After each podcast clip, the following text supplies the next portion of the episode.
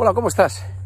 Bueno, caminante no hay camino, se hace camino al andar. Aquí estoy en mi paseo matutino, un día más caminando por la vida.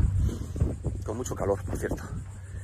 Mira, hoy quería hablarte de, algo que me tiene bien entretenido en los últimos años y creo que está en nuestra sociedad. Está cada día que encendemos la televisión, ¿no?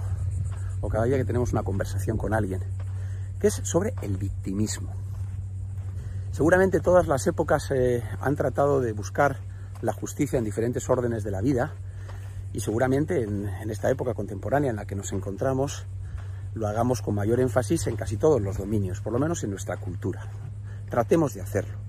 Lo cual me parece muy bien, ¿no? Porque la búsqueda de la ecuanimidad, de la equidad, de la justicia, del equilibrio, pues es siempre de la justicia, ¿no? Pues parece que es lo que corresponde.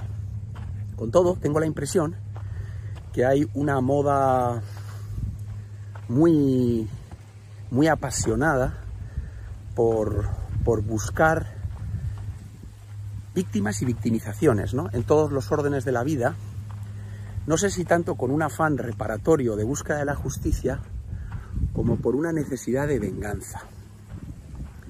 Y este componente de, venganza me, me, resulta bien peligroso, ¿no? porque es verdad que en la vida cuando tratamos de buscar justicias a veces se producen desajustes. El péndulo ¿no?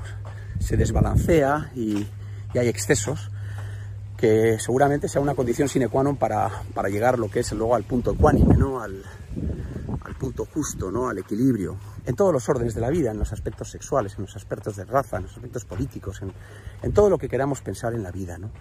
Tengo la impresión que eso indefectiblemente sucede. Pero vuelvo a repetir, tengo la impresión también de que hay una especie de necesidad por parte de, no sé si de determinadas autoridades, y esto sucede a nivel mundial, ¿eh? no creo que solo es, es preceptivo de nuestro país, ¿eh? creo que es de todos, o de muchos, eh, hay, una, hay una búsqueda de venganza, que en definitiva no es más que devolver la ofensa, el dolor, el daño causado a, a ese responsable de otra ofensa ¿no? que cometió anteriormente. ¿no? Lo cual a mí me hace sospechar muchas veces de la bondad de esta búsqueda de ecuanimidad, de justicia, victimizando de una forma pues muy, eh, no sé si decir excesiva, no sé si las víctimas pueden ser más o menos excesivas, ¿no? Pero cuando menos me parece que hay intenciones que se alejan de, del amor, desde luego, y desde esa búsqueda honesta de la ecuanimidad. Y lo que realmente persiguen, lo que hay detrás de todo esto, casi incluso desde una tipificación jurídica muchas veces, ¿no?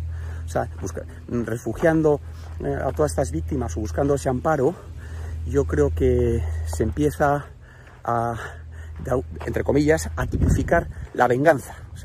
Se trata de, de, dotar muchas veces a la venganza de unos nombres, de unos apellidos eh, eh, que aparentaran eh, justicia, que aparentaran ecuanimidad, cuando realmente el espíritu que subyace pues es, es, es algo, a mi juicio, pues nada, honesto, ¿no?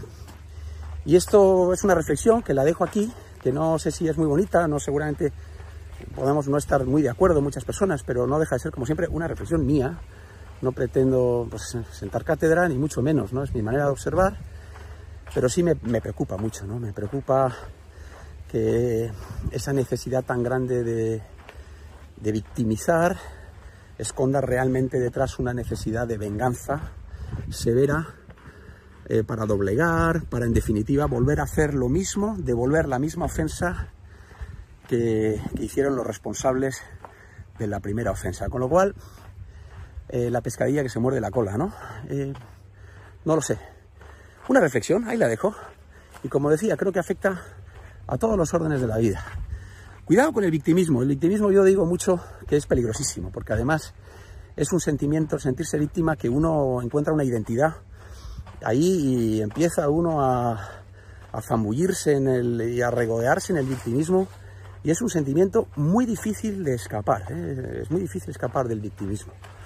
Eh, uno es víctima, pero también debe de tratar de, de aprender a salir, a salir, de ese victimismo porque puede, puede, tener una vida de lo más triste ¿no? y de lo más eh, desdichada. ¿eh?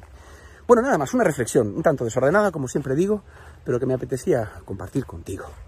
Gracias además a un gran amigo, eh, terapeuta con el que hablé el otro día de esto y me, me puso mucha luz en estos aspectos. Eh, Juan Diego. Bueno, un abrazo para él también desde aquí. Chao, cuidaros mucho y que tengáis un gran día. Adiós.